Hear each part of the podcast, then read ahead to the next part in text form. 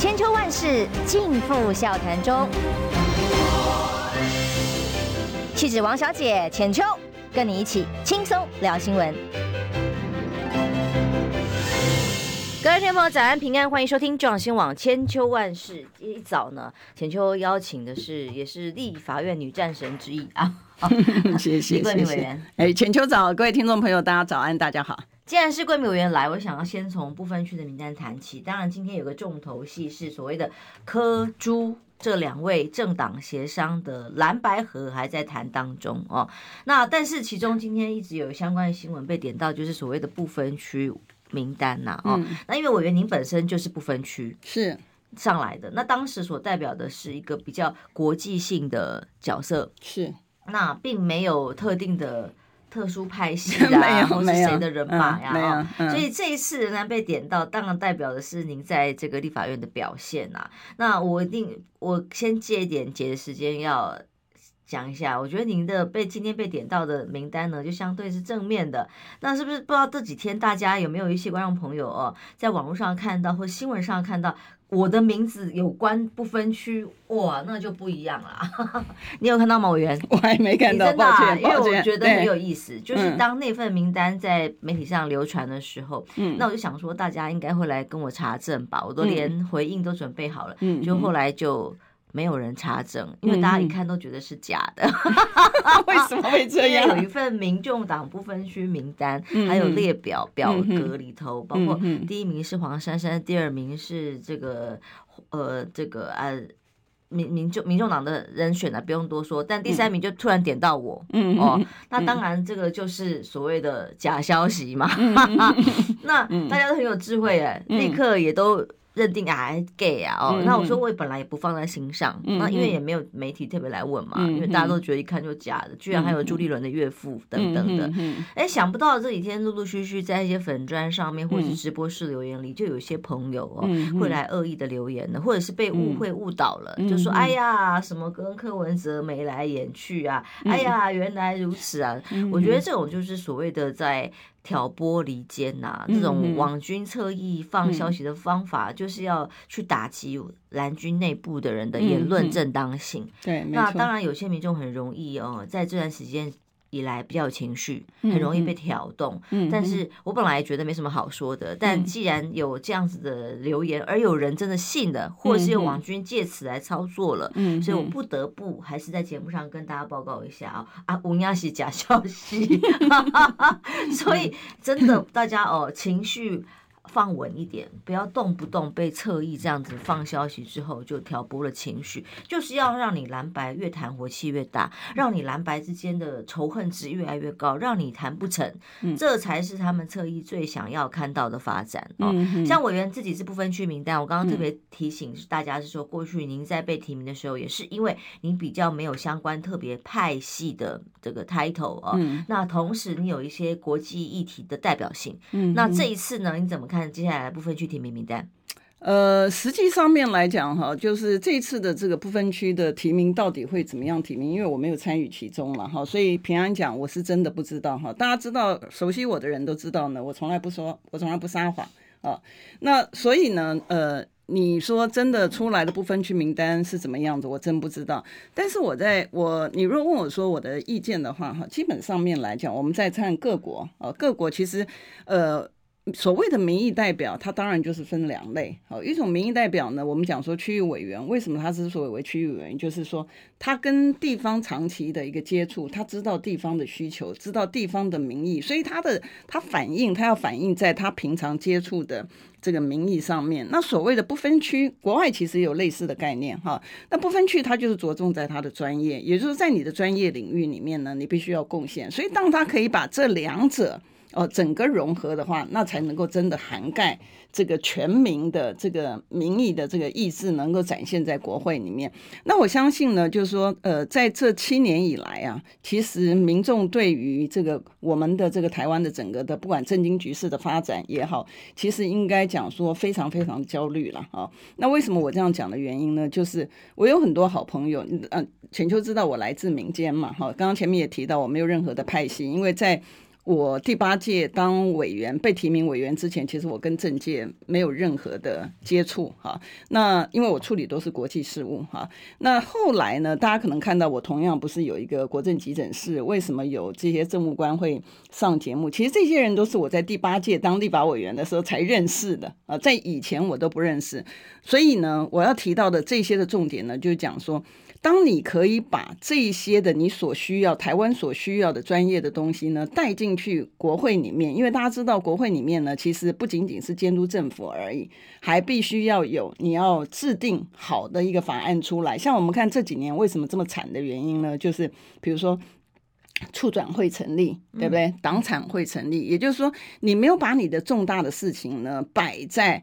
国家所需要的上面，而是摆在你要打压其他的政党，往这个从民主往这个集权的这个方向的一个这种角度发展，所以才会导致我们到今天为止呢，对于整个的基础建设的部分，不像以前我那个年代的时候呢，因为李国鼎先生的这个政策错。政政策正确，所以才会有今天的半导体的一个产业。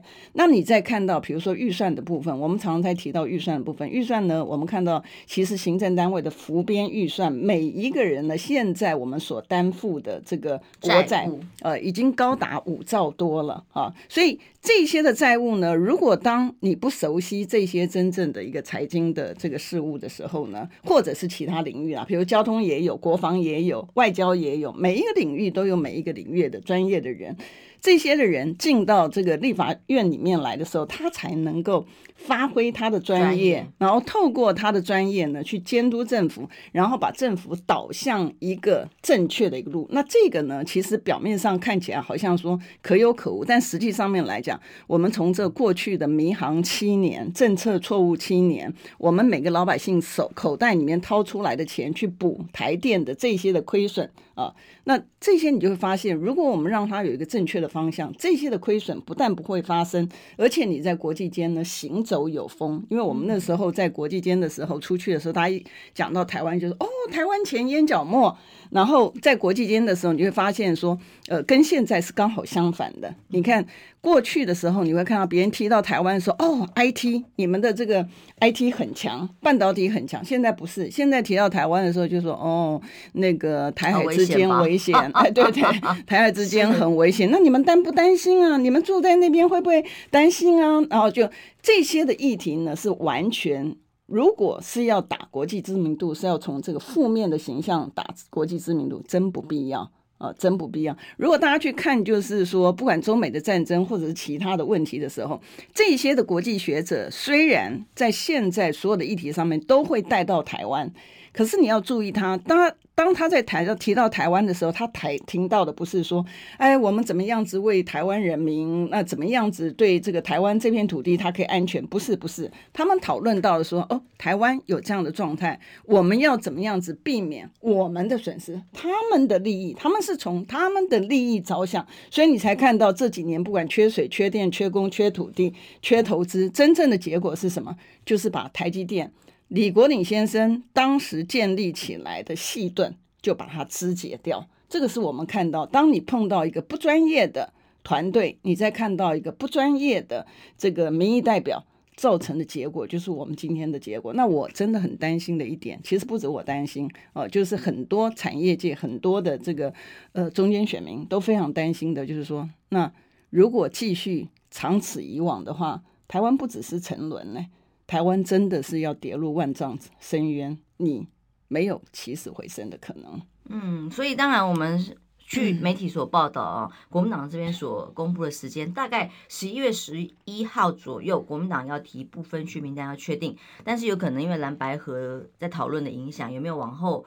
呃，延的可能不知道，但至少上一届是十三席不分区，这一届有机会再多一到两席。提名名单有谁不知道啊？但现在被点名的包括了有柯志恩啊、谢龙介啊，甚至韩国瑜、这个王金平啊等等的。那、啊、当然也点到您了啊。那因为不知道。过去其实不分区名单也会影响选情的原因，就在于说你一个政党所提出来的不分区代表性是什么？你代表的是某一种呃，你不可能透透过选举而赢得选举的人的的特殊团体。呃，或者是专业能力，他可能不是在于地方组织经营的这样的人，但是他的确有他的专业是。在国会监督上所需要的，那或者是在各地，例如在国民党内各地选战有战功，理论上啊，所以对于接下来的选票政党票的增加有帮助哦。因为上一届就是因为不分区提名引起了很大的争议，反而让国民党掉了很多票。那当然这一次在观察接下来的十一月十一号的提出名单的时候，就会备受瞩目。对，记得吗？上一次不分区名单引起的争议有多大？那印象深刻，记忆犹新吧，不用我多提了。对，没错了。呃，浅秋讲的呃非常非常的精准哈。那我们知道，就是说为什么，就是说这个不分区的名单也好，或者是我们区域委员的这些名单都很重要的原因呢，是在于除了总统、副总统的选举之外，另外一个很大的一个战地，其实就是在立法院嘛。所以我们刚刚前面提到说，呃，不管过往的什么党产会啊、促转会啊，然后这些林林总总东西，当它一个制作游戏规则的地方，把这个游戏规则呢没有办法朝宪法所保障的一个平等公平的一个这个方向发展的时候，你会碰到的局势就是我们今天这样局势。记不记得第二十就是第十届刚上来，二零二零年的时候，原来法务部推了一个科技侦查法。你记不记得科技侦查法里面，大家原来没有去看内容，只有看标题的时候，我觉得民党很厉害，就是它的标题都很漂亮。它的科技侦查法，大家就会觉得说，哎，很好啊，用科技的方法去侦查，好现代哦，马上就追上国际。可是你没有发现它的内容的时候呢，居然是它要植入木马城市，可以监控我们每一个人。那另外一个，你还记不记得数位中介服务法，哦、对不对？那个时候是那个时候的名词。你知道名词，他觉得说，哎，数位中介很好啊，他是提供平台的，这个的确是应该要规范。结果你去看内容的，哎，去看内容，所以这个很厉害的一点就是说，你必须要去看内容，然后还有权动法，权动法里面大家都在讨论前半段，对不对？可它有其中有一段的地方呢，是讲说政府要对于你的专长的部分要造册。所以那时候我看到的时候，我才去问王王美花说：“哎，你这个是不是要把我们的这个科技人才全部都往外送？你想想看，教育培养都在我们这边，培养完之后往外送，全动法的部分一样。那后来王美花她回答说：没有啊，这个是企业自己的自主的。然后等她回答完之后，我们就看到说一整机的这个台积电的工程师呢，从台湾包机到亚利桑那州，所以。”我们在看法案的时候呢，不能够单纯从他的名字上面看啊，你单纯从他名字上面看，他的名字都取得非常好。可是你进去看他的实质的时候，你就会发现他的猫腻。他在法案里面藏了游戏规则，然后去达到钳制人民自由、钳制人民的，就是说，就是完全不把民主国家里面的民主还有你的这个隐私呢放在。例如现在所谓的 呃中选会又要把。民调，哎，街访，通通都做各种各样的限制，还要大家罚款的喽。所以委员针对不分区名单，接下来十一月十一号要再提出来公布，是以什么样的心情来看待？哦，我我今天早上看到这个部分的时候，呃，第一个呢，其实我呃蛮感动的哈。为什么呢？因为也谢谢大家对我的。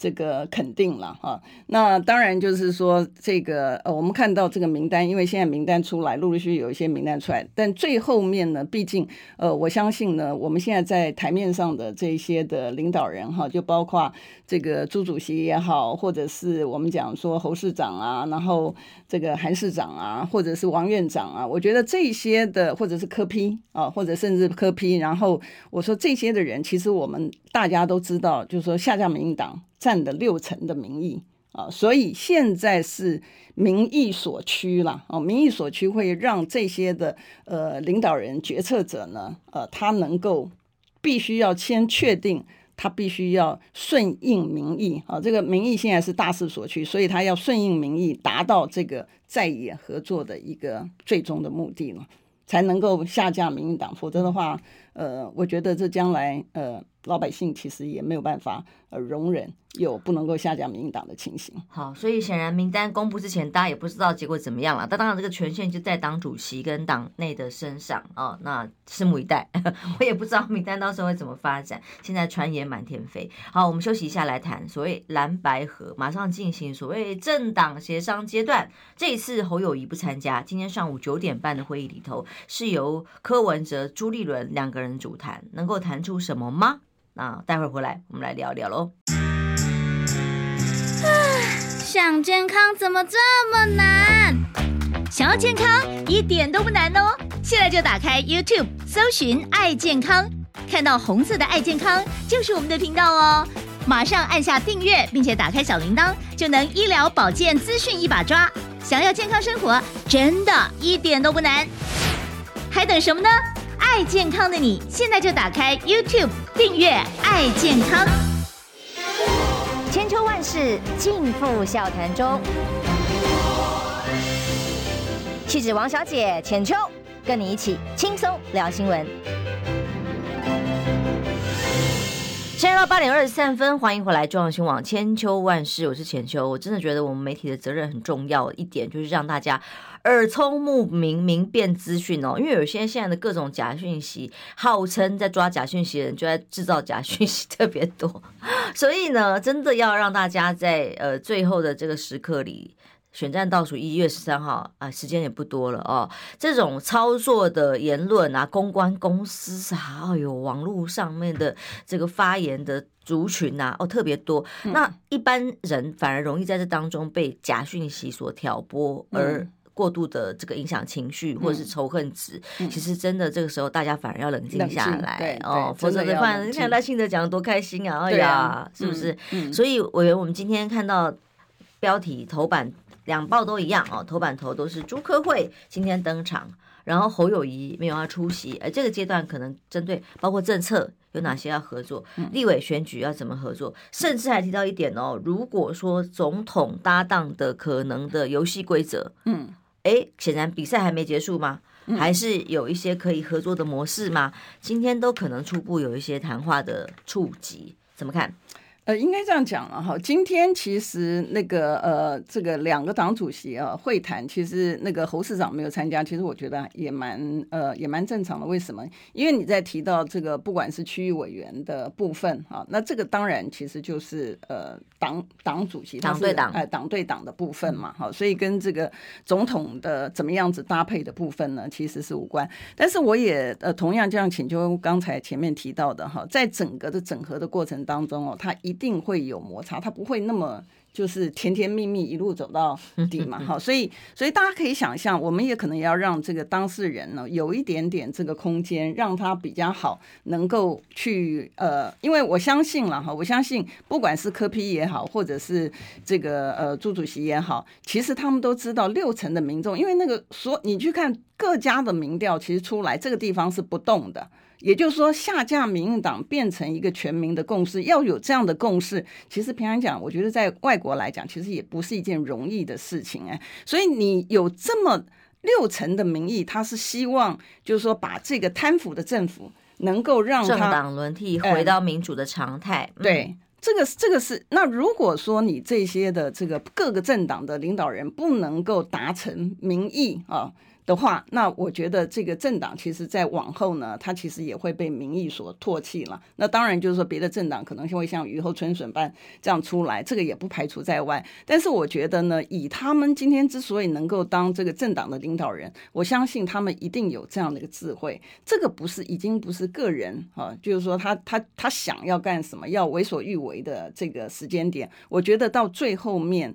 一定会有一个结论出来，但我常常参与这个国际的谈判，其实我也知道，嗯，经常都是要等到最后一分钟，因为前面呢就是在撸来撸去，撸来撸去，能够呃多得一点哦，所以在那个地方，但是当然这个政治的谈判跟一般一般的商业谈判，我觉得还是有一点差异，差异在哪里呢？就是说我们的商业的谈判。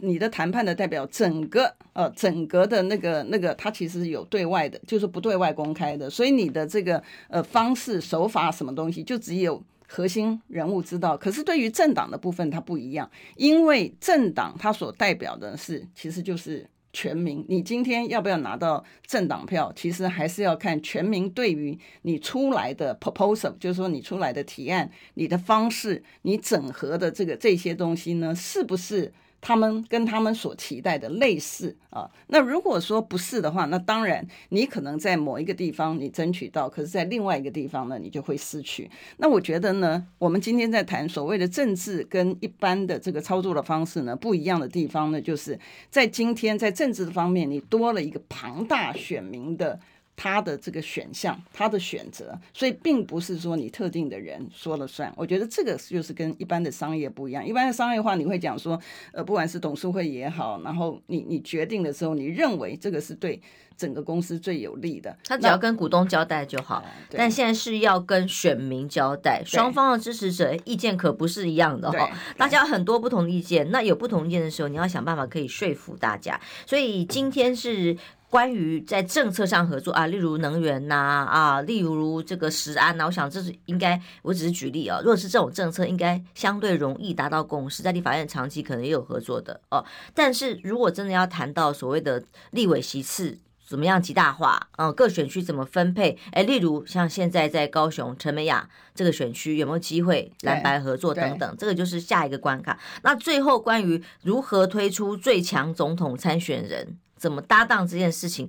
本来以为那个阶段已经结束，现在看起来在朱立伦所谈出来说说要谈的内容里头，还是有包含的。你怎么看？您自己个人，我还没有访问过您对这件事情的看法，怎么看所谓全民调跟民主投票制度在机制上面的意见？好。应应该这样讲哈，应该呃，我其实，在别的这个节目上面也有提到过哈，就是我们通常在竞赛的时候哈，因为这个是既竞争又合作啊，它并不是只有合作关系，它其实也有竞争关系哈，所以当然你会看到很多的选民觉得说，呃，这个蓝白合的议题已经让科批的，就是说很多的议题的这个声量上来，但是我觉得我在看这个事情的时候是完全不一样的一个态度在看它，因为你要知道竞合关系的人在跑。跑的时候呢，我们在竞赛的时候，你跑百米，有你跑百米的方式，就是其实从这个枪声一响的时候，你就已经全力冲刺，你绝对不会是说我要保留体力啊。可是你在跑跑马拉松的时候，它的策略就完全不一样。那我们随着这个时间的逼迫到这个投票日期，其实现在来讲是非常非常。短的时间，在这么短的时间之内呢，呃，其实你要可能需要用百米的这个赛跑的方式，就是要非常精准，然后要非常的就是全力的冲刺啦。简单来讲是这个样子。那你在提到说这个全民调的部分呢，应该这样讲，就是说有些我我觉得两边在协商的时候，我始终认为你要能够成，一定是告诉别人你的提案的方式是对对方好的、可行的，呃、然后不是对自己好，因为对自己好不管用，所以你。你在谈判的 proposal 呢，你一定是要让对方相信这个事情按照你的 proposal 做出来的时候是双赢啊。那如果你不能够提出来是一个双赢的方式的话，基本上你其实在提之前你就知道他肯定是失败的。另外一个呢，你必须要去发掘对方想要什么东西，这个是你自己要做的功课。你要在可以满足对方的情况之下，然后也。能够达到自己的目的，这个才我们就讲做双赢。好，那你回到你想要谈判成功的话，如果你想要谈判成功，对，哎，如果你 不想谈判成功，你只是把这个当成一个花招，嗯，然后你来这个批判对方，然后把打压对方，那那又另外一回事。对，那另外一回事。嗯，可是，在那种情况之下，两个都会输，它不是只有一个输而已。啊，你只要记得你在谈合作的时候，如果你想把对方打压下去，死地 对，那不是只有对方死，你也死 啊，你也死。所以，所以基本上来讲呢，这是不好。那回到这个你问的这个全民调的问题，我看到的是这样子了哈。我们刚刚已经讲到说，合作的时候，百米的时候，你应该真的用合作的心态，而且帮对方想的立场啊，去跑完这个百米。但是大家也要期待哈，就是说所谓的和解，不会说我在登记的那一天。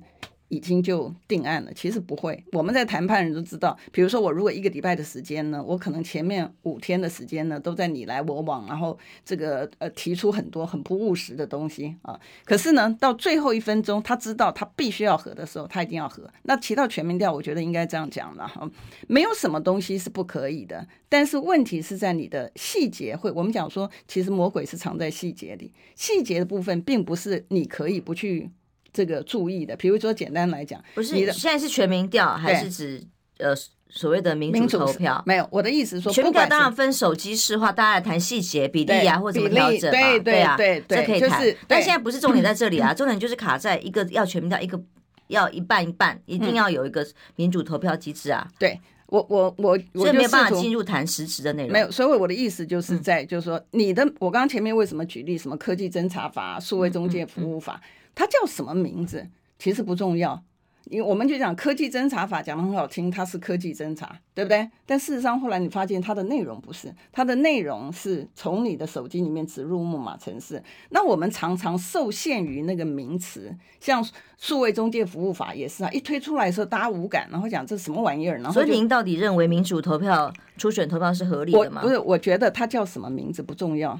重要的是说，这个方式是不是真的反映了这个民意？然后第二个就是说，你在这个时间点上面是不是来得及做你所要做的事情？所以我们必须要很我我刚刚为什么举百米跟马拉松，原因也是在这里，有很多的制度很很很好，但是如果它不能够落实，它其实只是你谈判出来的一个筹码。就像谈判的时候，我们也常会讲说，哦，你侵权呢？那你如果不和解，如果你不赔我这个。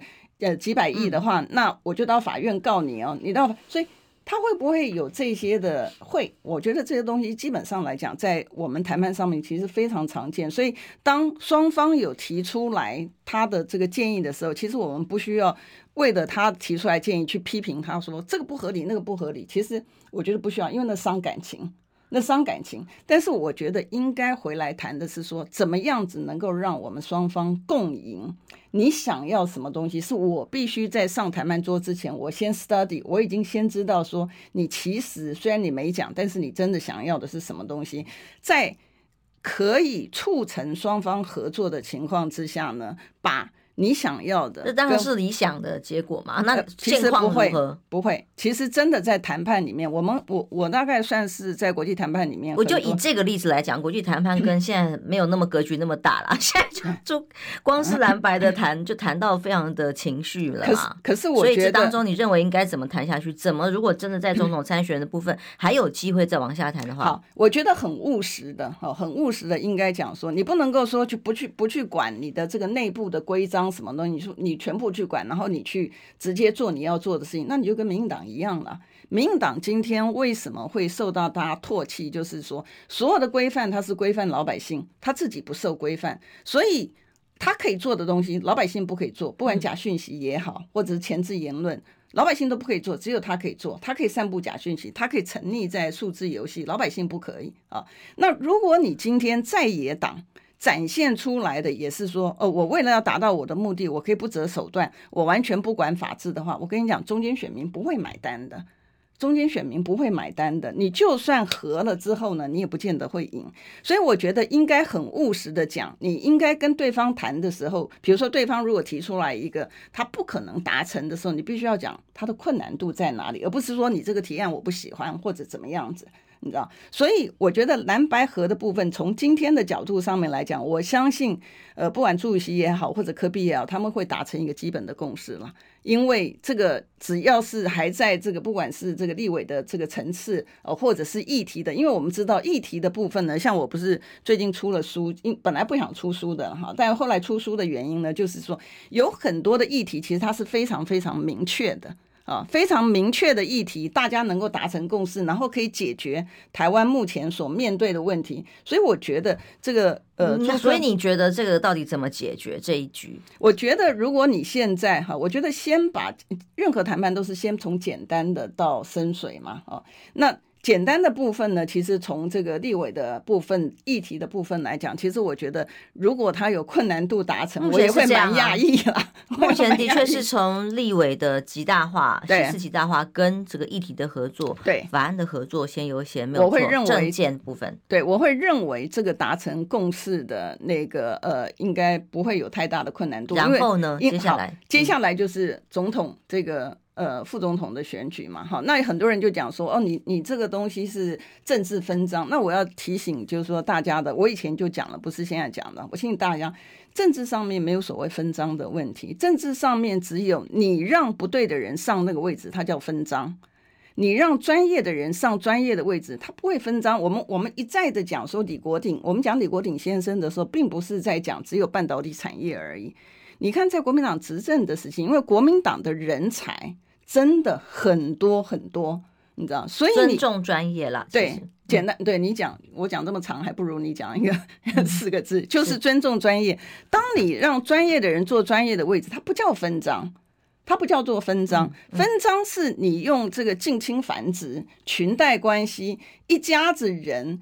然后或者是一个特定的派系，你就要囊括所有的，那这个就是政治分赃。所以当合作，合作不见得是分赃。那我们知道，就是说，你如果要让这个，因为其实执政来讲，其实真的是非常非常重要的。那我真的也是认为，因为国民党里面的这个人才真的很多，不管是财政啊、经济啊，各林林总总各方面的人。所以可能谈联合政府，就是我觉得联合政，而且但我觉得大家不要把它想得太复杂。其实那时候提到什么逼婚啊什么的，我个人其实是反对的，但我没有讲啊，为什么？因为我觉得大家这个时候呢需要冷静，而不是去挑逗啊。其实，在我们讲民间，你有没有常常说两个人为了一个共同的目标，然后去共同合作？很多呀，民间的合作案很多啊，不管你是投标也好，或其他也好，对不对？那但是呢，那个还不至于到结婚嘛，你还不至于说你要去改变对方，然后你可以长长久久的政党合作，在欧美它也没有长长久久的，它也是针对你今天的目标是什么样的目标，它合作，你明天是另外一个目标，它做不同的政党又合作，所以它并没有说在天长地久的了，没有在天长地久，所以不要想说，因为任何的政党它的宗旨是竞争又合作的，对，都是竞争又合作，所以不要去想说。哎，这个逼婚啊，或什么东西，其实没有这回事情了哈。只是说，现在你要合作的目标是什么？下架民进党，他其实很明确。那不管你要给他取名，说他是下架民进党也好，或下架新潮流也好，反正就是要把现在这个近亲繁殖、不专业的人坐在专业位置上的这个政党呢，让他不会再继续执执政。那以前你看，像侯市长提出来的，就是说他他要去查呀，林林总总东西，他不是也是告诉大家说，这一些的一卦这个粽子一卦贪腐的这个政权呢，他要把它翻出来，才不会他这个就是就是烂到根底了，然后台湾没有重返天日的一天嘛。嗯嗯，好，所以你还对于接接下来谈蓝白合是希望一定要想办法促成的，仍然是正面看待的。因为以我的经验来讲，其实合作都是在最后一分钟。嗯、我刚刚前面提到的，我们就算是一个礼拜谈判呢，第一天到第五天呢，其实都是在那边各说各话了。那你如果真的很认真去他讲他各说各话，因为有时候出牌的时候就是谈判就是真真假假假假真真嘛，所以你不会说从头到尾你都是真的。你知道，也不会从头到尾都是假的，它一定是中间有真有假。那最后，其实每一个只要是理智的人，他在过程当中，他从对手的出牌，他就会知道对手大概揣测他的底线带在哪里，他有助于他调整他自己的一个布局。所以我觉得，就是说，从我们我们对我们只能够讲说，这个下架民进党是民意所趋。啊，所以呢，政治人物相信他到的一定的阶层，他也能够理解到这个是没有办法用忽悠的方式能够解决的。每一个政治人物，他都有这样的一个责任，要促成下架民进党这个最大的目标能够达成。嗯，你意思是说，如果没有合作成功，就是忽悠了？因为讲了半天，我也不太清楚。但我相信，在国民党立委的角度上面，有一定必须要自己站稳党内的立场了哦。嗯、但是大家是促成合作，这个才是合作的怎么促成，然后有什么方法，这是大家的智慧需要做出来判断。如果只是攻击跟谩骂，一定是得不到这样的好的方向。好，我们休息一下，马上回来。我关心国事、家事、天下事，但更关心健康事。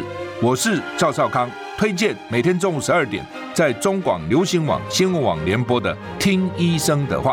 我们邀请到的都是国内数一数二的医疗权威，给你一个小时满满的医疗资讯，让你健康一把抓。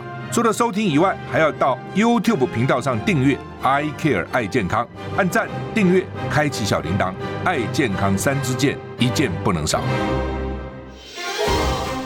千秋万世尽付笑谈中。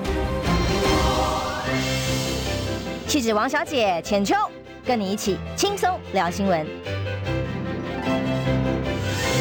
欢迎回来，中广宣网千秋万事，我是浅秋。今天邀请的是李桂明委员哦。从一开始我们谈的是不分区委员的名单，因为选战脚步越来越近，马上各党都要公布自己的不分区名单。嗯、那委员之前就是国民党的不分区。那在立法院最近看到您有这个。被拍桌吗？哎，要因为我知道您最近出了一本书，已经摆在我们的这个镜头前面，你要不要也讲一讲最近在你法院质询的心情？我看你难得我动怒哦。那个生气的场景，嗯、对，呃呃，首先我还是要谢谢观众朋友很多的鼓励，那个像雪花片一样，我都收到了、嗯、啊，那我也感到非常非常温馨哈，因为我们在立法院这个打仗的时候，当我们发现就是说民众还是呃能够关键对很关切的时候、嗯，那个时候我们会觉得心里就像有一股的那个暖流一样啊，所以非常感谢。那在立法院呢，我会发大家如果呃天天关注国会频道的时候呢，你就会发现啊。立立法院的官员的态度呢，他是在变更的。以前呢，在国民党执政的时候呢，当民进党委员不管怎么样子的质询呢，他就是针对事情来回答。然后他受这个屈辱的情况后，最极致的其实就只有像那个我们那个管中明哈爷们的最极致的情形，也只有这样子这样子说而已。他也不至于说你会。反骂，然后拍桌，然后、嗯、现在民进党已经是常态了，常态就是修理对在野党咨询的委员，然后去酸他，用情绪的语言去攻击他，没有还有不回答问题，对，然后还有抹黑，哈，然后现在他的这个新的手法，嗯、这一年，哈，这一年新的手法是怎么样？他就在你问问题的时候呢，他就一直干扰。嗯，他就因为大家知道这个麦克风通常来讲是你一开一个另外一个关的法那个立法院他才能够收音，因为他要记录嘛哈。他就是在你讲话的时候他要干扰，所以他要让别人听不到，听不到你在问什么问题，然后他要回答他想要回答的问题，也就是说你问 A 他要回答 B 啊。那因为他 A 不能够讲，因为他讲出来之后那就事情就会爆了啊。那另外一个手手法呢，就是说他所有的东西全部都是机密的。也就是说，在民党执政时期，他完完全忘掉什么叫政府资讯公开法，他也完全忘掉说 OECD 呢，对于行政单位你应该要怎么样子做，他也完全不把它当一回事。可是他对于民间都要求的哦，他现在呢，就民间什么公司治理啊，他要给你评分呐。啊可是呢，我们看到像我在讲一点比较新的东西，年轻朋友可能会知道的，就是虚拟资产的部分，像那个 NFT 的部分呢，我从呃前年就问了那个苏贞昌。到现在为止，我们连个主管机关都没有，还是找不到谁来管这个最新的。找不到谁来管，就算是找到谁来管的部分，他也不管啊。比如说，我们讲说这个，呃，你在讲虚拟币啊、NFT 啊都一样。然后我们在讲，我们我们在讲说这个呃洗钱呢，大家看到真正的洗钱有没有是在？透过普通的银行去洗钱的很少嘛，因为银行都是问东问西。那但是呢，它可以透过比如说虚拟，就比如比特币啊，或者其他的这个加密货币的部分，它的这个洗钱就已经洗出去。甚至在最近，在最近啊，我们讲说贿选的部分呢，赌博啊啊，不开这个赌盘的时候贿选的这个部分呢，它也是一样走虚拟的这个管道。可是我们看到行政单位有没有办法？没有啊。但我们本来觉得说，诶，行政单位为什么走得比国际呃这么慢？后来发现呢，可能不见得是真的这么慢啊，因为他们的委员也有人提出来嘛，所以表示他们的知识并不是这么有限的。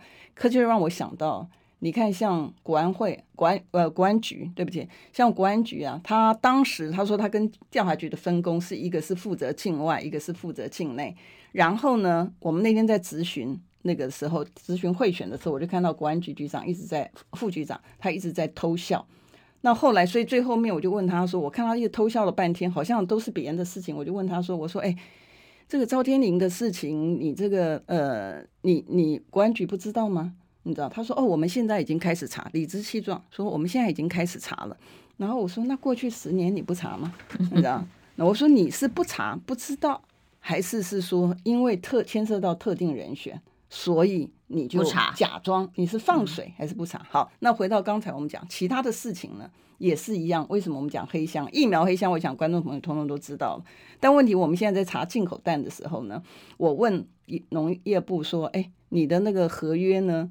呃，在哪里？是不是条件都一样？”他第一次的回答是讲说：“当然不一样啊。”你看名字就不一样了，怎么会一样？你从他这个回答，你就知道他有多皮。合约哪个合约的？对，哪个合约里面的当事人会一 样呢？人家讲针对问题回答，对，是不是？你讲到重点，但我还要再另外提一件，就是你领人民的薪水应该要负责的业务内容。你是被询的义务嘛？宪法上面讲。然后我后来再问他说，嗯，好不容易他被逼公布了，公布了之后他八家他不是公布了三家嘛？我说那你其他的呢？他说。其他的我们没有合约，你可以相信吗？我们的行政单，我说你没有合约，你怎么知道你买的是几颗蛋？一颗蛋多少钱？你要付多少钱？你知道他的回答是什么？他的回答是说，我们董事会通过就可以，董事会可以不管法令的规定，他爱怎么过就怎么过。所以你可以看到，这个为什么会到今天为止，很多的这个选民已经忍无可忍。因为已经荒唐到这样的程度，他所有东西都黑箱。你跟他要一个文件，比如说那个呃农业部，我跟他讲说，哎，ECFA 对岸讲说 ECFA 要终止了，好，你有没有评估呃这个对我们的这个影响？然后呢，那个代理部长呢，他就讲说，他说我都已经做的沙盘推演了，嗯，好，那我就说，那你把沙盘推演的报告告诉我们，你演的什么？对，他说。他不仅仅讲他，他不能够讲。他说，因为他是机密的。然后接下来呢，接下来的当天下午呢，《自由时报》就出来就说，我们要把这个讯息呢是要给对岸。你你可以想象到吗？他连资料都没有给你哦，你只是问哦，你只是问他，连你问他都不准问。他希望达到的一个寒蝉效应是什么？如果你问一个问题，这个问题呢是击中我的要害，是我的我，那我就要先压制你，让你不敢问。那我要压制你的方式是怎么样？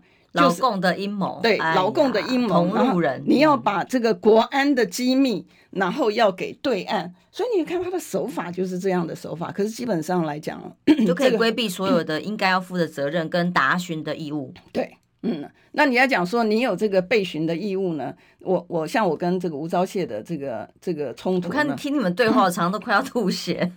他拍桌子，你知道，我不接受人身，我想怎么会是人身攻击呢？我讲你无为，你不处理，不是就是无为吗？对不对？那无能是也是事实啊，对，也是事实啊，不是这样子吗？你知道，然后不准批评，嗯，你知道，就是像不像是一个土皇帝？真的像一个土皇帝，就是说。他做的任何事情，不管对错，不管合法违法，你就是不准讲，你就是不准问。然后我说他是黑箱，呃，不，我你你说黑箱就是人身攻击。然后呢，我说他是机密，你就不可以再看。然后如果你什么都是机密，对，什么都是机密，对，那我们的国家机密保护法不知道是干嘛的，其实就废掉。嗯你知道，如果真的是让行政单位他可以预期预求这样，然后最好笑的就是我讲那个经管会啊，我曾经就是我们常会去问他说，诶，他的这个现在的状态是怎么样子，对不对？然后他就回来一个函，结果那个函呢里面没有什么东西，你知道行政单位常常回函上面就是我们依法办理啊什么东西，然后他的函上面呢就加密，你知道，他说这个是密件啊，然后我助理就跟我讲说，诶，委员这是密件，我不能够看。结果我看了之后呢，我看了半天，我说，诶。我就发了一个电子公文给金管会讲说，请问你这个何密之有吗？对你，我说你哪一句话是机密的？对，就后来他回了一个电子公文说，哎，我们弄错了，所以那个函件解密啊。不过金管会还算有羞耻心的，哦、你不觉得？还有解密一下了，呃、对，还有解密一下，哦、你知道，不像卫福啊，不像农业部啊，经济部啊，你知道这些真的是，我觉得真的是没救了，真的。呃，因为过去行政立法是互相制衡的机关，理论上行政机关必须尊重立法院，当然是来自于民意的托付嘛，民众选出来立法委员，当然就必须要尊重民意的的任何的提问，嗯，必须有责任说清楚。那现在因为在一党独大的情况之下，他完全不鸟你，而且是用羞辱啊、干戈你的所有咨询权的这种方式，让你所有的咨询内容是没有办法进一步达到监督的。嗯，在这个你的书上的很多的专业的论述，其实，在立法院是有点这个出生遇到兵吗？有理说不清吗？有，有这种感觉吗？有的你会觉得很奇怪啊。我我到现在就我们就讲吴钊燮的东西，你有觉得说？你哪一句话是人身攻击？我我我从头到尾就像那个金管会的那个，他讲说他的密件，我从头到尾找不到他哪一个字是密的，你知道？除了他的那个函件上面的解密的时间，或者他可能觉得无能这个事啦，但大家哎好像都公认。断交九国了，他还有能吗？对呀、啊，这是客观的评论呢，对不对？所以我才讲说这是可受公平之事啊。对不对？可受公平之事哪里有？你你你都已经当到政务官，你难道不知道什么东西是可受公平之事？然后你难道不知道？他他以为立法院的备询是他只要讲话就叫做备询，不是诶，备询是人家问你什么，你回答什么，那个才叫做备询呢，并不是说人家问你 A，你答 B，你有回答就叫做备询。所以你从民党的执政官员上面，你就会发现一件事情，就是说他只做形式的。好像要备询，他有讲话，他有人到地法院，他觉得他就已经尽了宪法上面要求他的义务。但事实上，他不在乎他的真正的内容。我们今天为什么要质询？为什么他要备询的原因？不提供内容给你们的，其实 对他的内容就只是要把风向。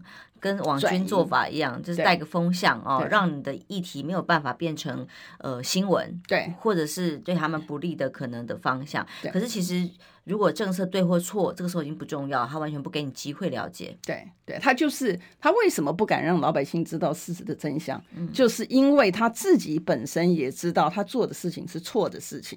如果你知道事实的真相的话，你就会告诉他你做错了什么什么什么事情，然后你就必须要承担法律上面的责任，所以你会看到疫苗的部分。我们那时候不是讲说，哎，你这个才 一百多块钱，为什么你会卖到七百多块钱？光是讲说，然后他们先推给专业，这个有这个审查委员会，然后我们讲说，呃，那审查委员会主席是谁呀？你知道？然后就支支吾吾，支支吾吾不敢讲，然后最后面逼到你讲说，陈时中是不是主席？然后呢，也不敢讲，正常人一定会讲说是，因为你就是是还是不是而已。可他就要讲，嗯嗯，呃，应该，你知道，就是你就看他的闪躲的情形，你就知道他有鬼啊，否则的话他不需要闪躲。嗯，我先念个斗内 是派大星，谢谢你斗内我们。他说国民党员被下令噤声的感觉，还有这种感觉啦哦。但其实就是现在要想尽办法，在立法院，你看看光是质询这件事情，如何代表民意都有这么的难如登天。对，那当然就很多就会质疑说，哎呀，在野党这个监督无力，可是你面对这么。这么规避、这么皮、这么回避的执政党，如果你不用人数的方式来做碾压的话，就永远没有办法主导。对啊，因为因为我跟观众朋友报告，很多人不了解这个立法院实际上面运作的情形。比如说像这个预算的部分，他们浮编预算啊，然后还有那个收支的部分，我们要求提案要求他要把那个税计剩余。的部分呢，要缴要要去还债，因为你知道我们刚刚借的这个钱已经非常非常多，嗯、每个老百姓的肩膀上面担负不是自己的债务，是帮国家担负的债务呢，就是二四点七万，我们叫国债中嘛啊。